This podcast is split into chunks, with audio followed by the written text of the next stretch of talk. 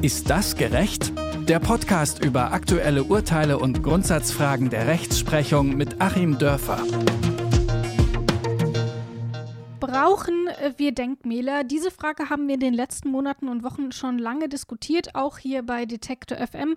Nun beschäftigt sich auch ein Gericht mit diesem Thema und das nutzen wir, um uns auch nochmal rechtlich damit zu befassen. Genau dafür sind wir bei Ist das gerecht nämlich da. Mein Name ist Rabea Schlotz und ich grüße Achim Dörfer. Hi und Grüße nach Göttingen. Hallo Rabea und Grüße nach Leipzig. Achim, in der Stadt Lüneburg äh, steht ein Denkmal. Das ist auch in Niedersachsen, dort wo du auch gerade bist. Ähm, soweit nichts Besonderes. Erstmal in Deutschland stehen um die eine Million Denkmäler. Das in Lüneburg aber erinnert an die deutsche Wehrmacht. Es wurde von einem Veteranenverband aufgestellt, um an die 110. Infanteriedivision zu erinnern.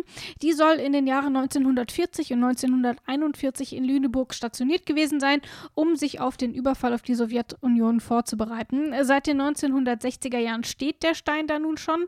Heute ist er verwahrlost und äh, wird auch immer wieder von LüneburgerInnen beschädigt. Jetzt haben ein Holocaust-Überlebender und zwei weitere Juden geklagt. Das Denkmal soll verhüllt werden. Mit welcher Begründung gehen Sie denn gegen diesen Stein vor?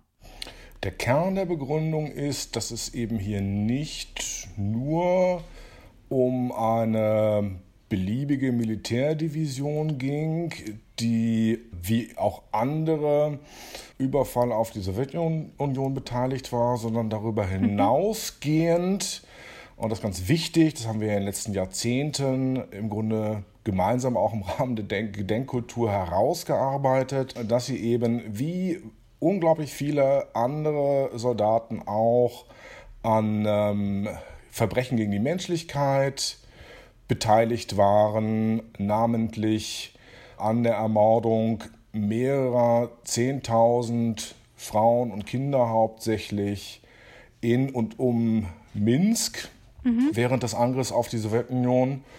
Und da sagt eben die Gerichtssprecherin, das sei auch der Kern der Klage, dass man eben diese schwerwiegenden Kriegsverbrechen, Morde, auch in irgendeiner Form ähm, erinnern muss, beziehungsweise nicht einfach ein Denkmal da so hinstellen kann und so tun kann, als hätte es dieses andere nicht eben zusätzlich auch noch gegeben.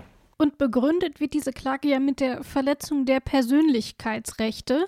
Die drei KlägerInnen leben alle nicht in Lüneburg, also es ist jetzt nicht so, als würden sie jeden Tag auf ihrem Arbeitsweg daran vorbeilaufen.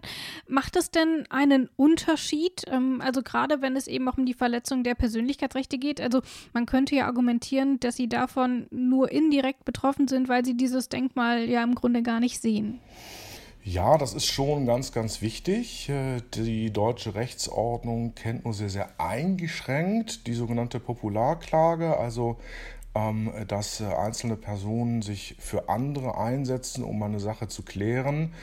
Man hat das Tierschutz- und Umweltschutzverbänden zum Beispiel zugesprochen in den letzten Jahren, weil sich ja nun die Robben an der Nordsee nicht selber vor Gericht verteidigen können. Hier in dem Fall sehe ich das als Riesenproblem. Das ging mir auch gleich beim Durchlesen des Sachverhalts durch den Kopf. Ich befürchte auch fast, das Ganze wird dann daran scheitern. Mhm. Und zwar aus zwei Gründen, auf die sich das Gericht dann zurückziehen wird. Einmal ganz formal, sozusagen, die wohnen da nicht und müssen es nicht dauernd sehen. Und wenn sie sich darüber aufregen wollen, müssen sie quasi direkt anreisen. Äh, so relativ unverblümt wird das wahrscheinlich dann diskutiert werden.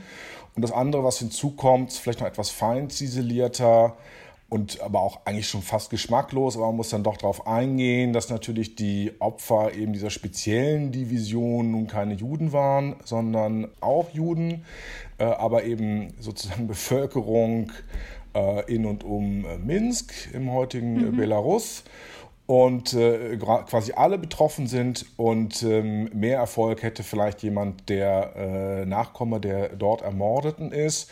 Und das trifft auf die drei Kläger hier in dem Fall nicht zu. Ähm, man kann sicherlich sagen, dass Juden äh, ein besonderes Interesse haben. Ähm, generell, weil sich ja nun eben der, der, die Hauptstoßrichtung ähm, dieser Völkerverbrechen, die die Deutschen begangen haben, damals gegen die Juden richtete, weil natürlich dieser ganze Vormarsch gen Osten auch äh, im Kern dazu dienen sollte, insbesondere Juden äh, umzubringen und weil natürlich damit dann äh, jede Art der Geschichtsklitterung oder Geschichtsverharmlosung oder Verharmlosung der Verbrechen der Wehrmacht Juden ganz besonders trifft. Ähm, mhm. aber das sind mehr erinnerungskulturelle Erwägungen, die sich dann justiziell nicht so runterbrechen lassen werden, befürchte ich fast. Ähm, und deswegen rege ich mich umso mehr darüber auf, ähm, dass hier die Stadt Lüneburg ähm, es überhaupt zu einem Gerichtsverfahren hat kommen lassen, wo man dann quasi mit äh, rechtlichen Formalitäten eine ganz wichtige erinnerungskulturelle Debatte am ausgestreckten Arm verhungern lassen kann ja, dieselbe, möchte ich fast sagen, zynische Methode, die im Übrigen auch die Stadt Wittenberg äh, gewählt hat. Wir hatten da ja und haben da ja noch eine ähnliche Diskussion über ähm, die sogenannte Judensau am Wittenberger Dom, wo man sich dann eben auch so auf formale Positionen zurückgezogen hat und die Sache auch so vor Gericht ausficht, obwohl es um Fragen geht, die, äh, die eigentlich gar nicht justiziabel sein sollten, sondern bei denen diejenigen, so wie hier, die die Verantwortung für so einen Gedenkstein haben, der eben auch an Verbrechen erinnert und nicht nur an junge Soldaten, die vielleicht selber Opfer waren. Ähm, wer also die Verantwortung für so einen Gedenkstein hat, der sollte doch auch bitteschön in der Lage sein, die außerhalb des Gerichtssaals wahrzunehmen. Dieser Gedenkstein, der wurde ja von einem Veteranenverein ursprünglich aufgestellt und die Stadt Lüneburg hat sich verpflichtet, sich eben darum zu kümmern. Ähm, nun ist natürlich die Diskussion um dieses Denkmal nun nicht erst seit gestern in der Stadt präsent. Da wird schon länger darüber diskutiert und die Stadt hat auch insofern reagiert, dass sie eine Infotafel aufgestellt hat, auf der man sich auch, soweit es eben geht, kritisch mit diesem Denkmal auseinandersetzt. Und die Stadt räumt ein, dass das Denkmal für den unreflektierten Umgang mit der NS-Vergangenheit im Nachkriegsdeutschland steht. Ähm, darf die Stadt denn das Denkmal denn nicht einfach abreißen oder ist sie verpflichtet, das trotzdem irgendwie stehen zu lassen? Naja, das ist ja so ein bisschen wischiwaschi, was man hier zu lesen hat. Es ist ja mehr eine moralische Verpflichtung, worum es geht. Mhm. Ähm, ein wirklich sehr unschönes Geschenk, was die Stadt da 1960 entgegengenommen hat. Eben unschön in der Undifferenziertheit.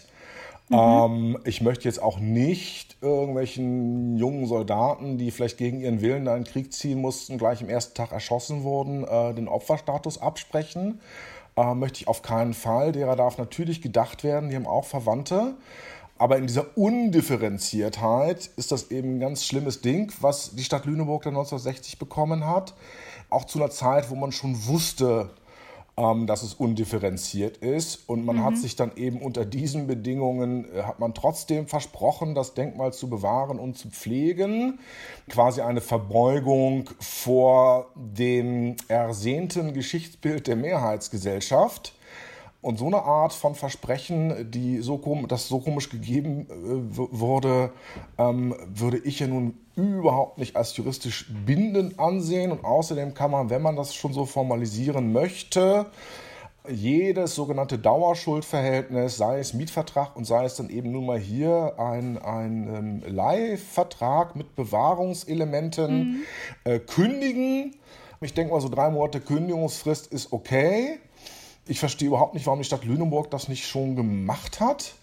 Ähm, war ja nun auch dieser Umgang mit dem Denkmal, der jetzt im Nachhinein von der Stadt gelobt wird, dass da eben auch Farbe drauf aufgebracht wird und so finde ich nun umgekehrt wiederum für den Opfergedenkenteil des Ganzen, der vielleicht legitim dort steht, auch mhm. nun wiederum verletzend. Also es ist eine, eine Sprachlosigkeit, die sich in Aktionen äußert es ist eine totale Sprachlosigkeit nach ja, über 70 Jahren angeblicher Versöhnungsarbeit steht man sich so sprachlos gegenüber, ähm, dass man eine Geschichtsdebatte dann ähm, den Gerichten überlassen möchte.